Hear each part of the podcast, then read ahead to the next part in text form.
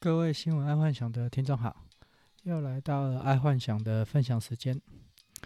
今天我们来看看第一个财经新闻：吃了能降血压，日本机改番茄申请上市贩售。这新闻我觉得对全世界都是一个大力多诶，因为全世界的人高血压的人还蛮多的。然后，如果假设只要吃一个水果就能降血压的话，那这个水果应该可以大卖。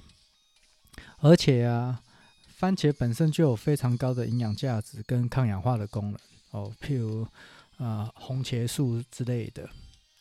所以，假设现在吃了番茄还可以边降血压，我觉得对全世界都是一大福音，尤其是对亚洲人。因为亚洲人普遍都有高血压的问题，但就不知道这种番茄的授权金会不会太贵？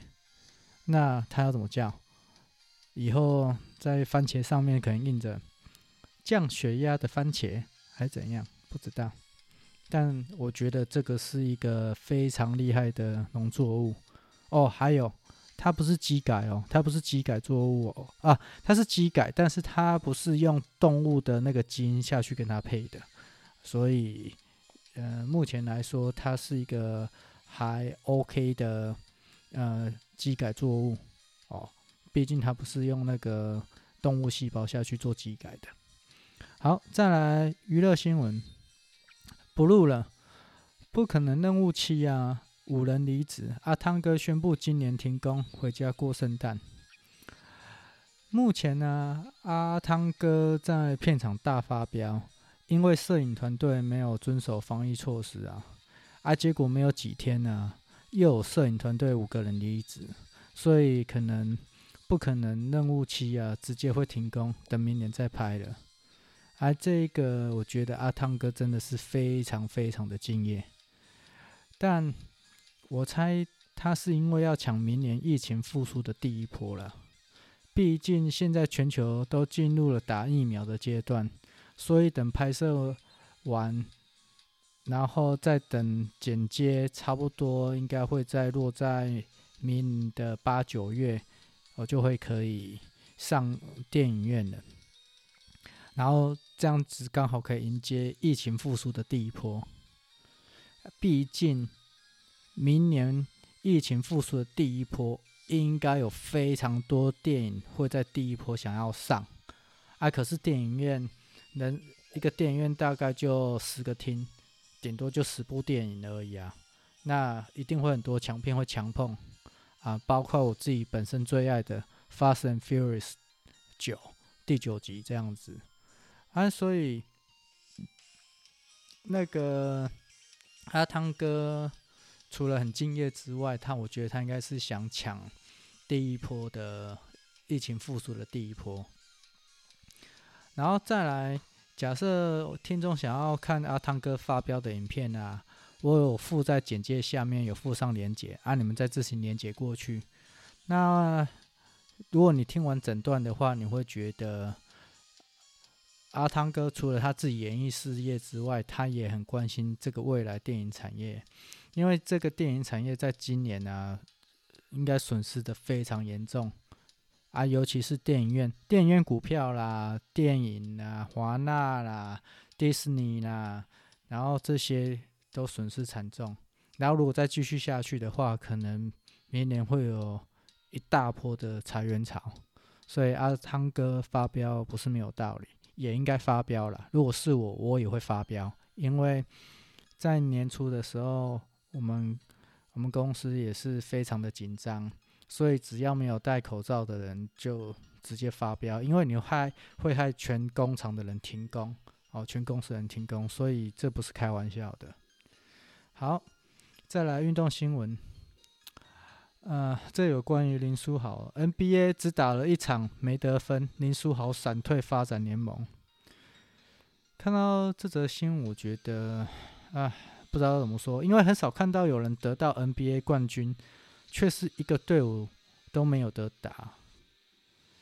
其实，如如果林书豪继续待在中国打 CBA，打到退休，我觉得他应该会是一个明星退休。然后现在被 NBA 晾在旁边，对他自己我觉得不是太好啦。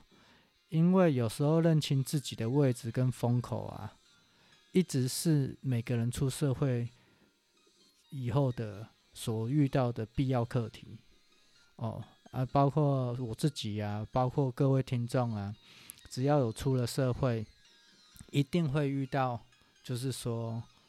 位置哦，你在你在公司的位置，在社会上的位置啊，还有你是不是站在风口，还是你已经是风尾了啊？这些都要再再注意的。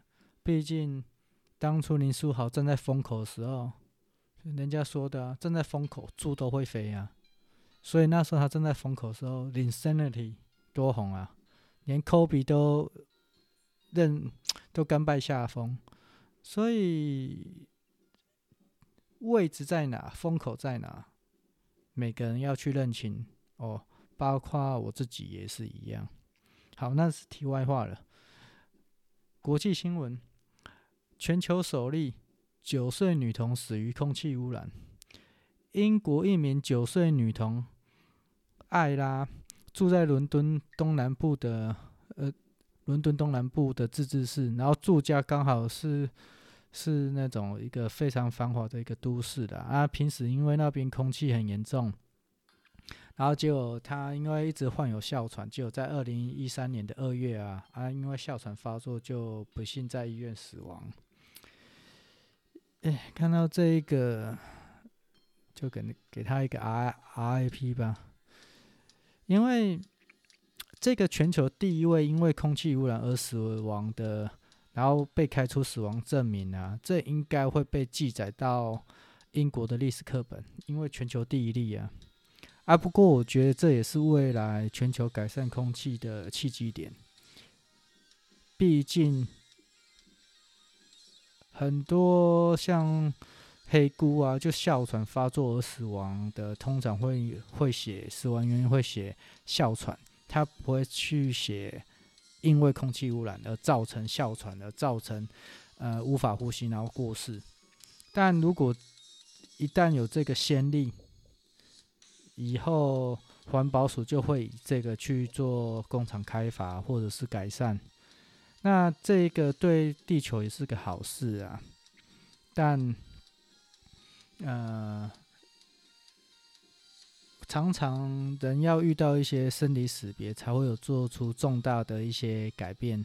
我觉得这个也是很，嗯，不知道怎么讲啊，就有点悲伤。但如果未来真的空气可以改善，也是对地球一个好事。好，在生活新闻，我看到这个生活新闻，我塞两几吧。听了就知道哦，一整个 LP 火都起来了。这个生活新闻是讲三岁以下能吃公粮米，台湾的农粮署挂保证。因为啊，最近几日啊，台湾因为婴儿的婴儿米饼被验出有含重金属铬，结果哪知道这些婴儿米饼的原料来头是来自农粮署，可是农粮署。竟然说米是安全的，我塞你鸡巴！你操你娘鸡！他们在给公杀小，我不知道昧着良心讲话，就是目前台湾政府的行事作风还是怎样？难怪台湾每隔每隔几年就报一个食安安全问题，啊，政府都带头示范了，啊，其他人还不赶快跟上？他妈的！啊，台湾的食安就一直没办法解决，就是这个原因呢、啊。政府都带头了，三呀鸡巴了。既然说三岁以下可以吃铬，我们在公要公拿一个公杀小。虽然农粮署有说哦，大人不可以吃零点零四以下的，可是你提供零点零四的米，却要米饼做出零点零零四，我不知道这个概念是从哪里来。哦，我们在那边讲，我觉得我很少在我的 podcast 里面讲到政治，但是我看到这个，我真的是有看看到人们那 LP 火都上来了。好，再来健康新闻。疫苗副作用只能自认倒霉，在美国无法控告瑞辉跟莫德纳。美国达拉斯劳工和就业律师顿就说，美国联邦政府已经给予瑞辉跟莫德纳这样子的公司豁免权，如果他们的疫苗在无意中出了问题，是可以免除责任的。我看了这整个新闻出来之后，美国要普及疫苗施打，恐怕会有困难哦。因为其实不管任何种疫苗，都会有万分之一的过激或过敏反应。啊，如果有副作用，就要自认倒霉，那很有可能会造成施打意愿会降低。但有可能啊，未来就只剩下说搭飞机要强制施打，不然我我怕这个疫苗施打很难很很难普及化到全呃全国。啊，这也就是当初我我在担心的，在好像上个月的 Parks 我就说嘛，疫苗出来是好事也是坏事，因为你如何让全国人民都施打，这个可能是一个难题。可是后来当然有解决方式啊，就是如果你要搭飞机，一定要有施打证明才可以才可以搭飞机。可是这样子来说，就等于。这个武汉肺炎可能会再持续个两三年，因为等到全国人民施打完，应该是两三年后，甚至三四年后。哦，很难想象，难怪那个阿汤哥会认为现在是电影的那个生死存亡的时空，所以谁谁还敢欧北来，应该就是对他的工作不尊重。好，再来科技新闻。我、这个科技新闻真的是很新，大家要认真听，也或者是自己去找。我觉得实在太厉害了。骇客将电脑的记忆体变成临时的 WiFi，成功将资料从网络隔绝的环境泄露。以色列大学的研究负责人，他称这种技术为 AirFi。他表示，只要透过这种方式啊，可以可以将电脑在完全隔离、没有联网、没有网卡的环的环境下，把资料给传出去。我看到这个新闻，我说：“哦，杰克啊，真是科技真的越来越神奇了！我的天呐，竟然可以用电脑记忆体的脉冲去截取到资料，然后他怎么截取？”它只要同步到呃截取到记忆体脉冲，然后把它的脉冲截取到 WiFi 的频率，就可以让记忆体有联网功能。哇塞，一整个神奇宝宝！那这以后其实就算呃公司啊有用内网也没有用啦。我为什么？它只要截取到你的记忆体的那个脉冲期就可以了。所以我不知道以色列大学研发这个 AirFi 有没有先研发阻止系统。如果没有，那只要 AirFi 普及后，应该会造成很恐怖的影响。为什么？今天我去一个地方，然后只要把那个这个 AirFi 放在身上，外面的人就可以联网到公司的内网了。哦，想到就很恐怖。这比，嗯、这比那种在卫星监控还恐怖，因为这个 A F I 如果盛行的话，可能随时都有骇客会害到公司的内网。好，今天就先分享到这，然后明天哦，因为周末了，好吧，那就下礼拜一我们再跟继续跟各位听众继续分享。新闻呢？嗯，好，晚安。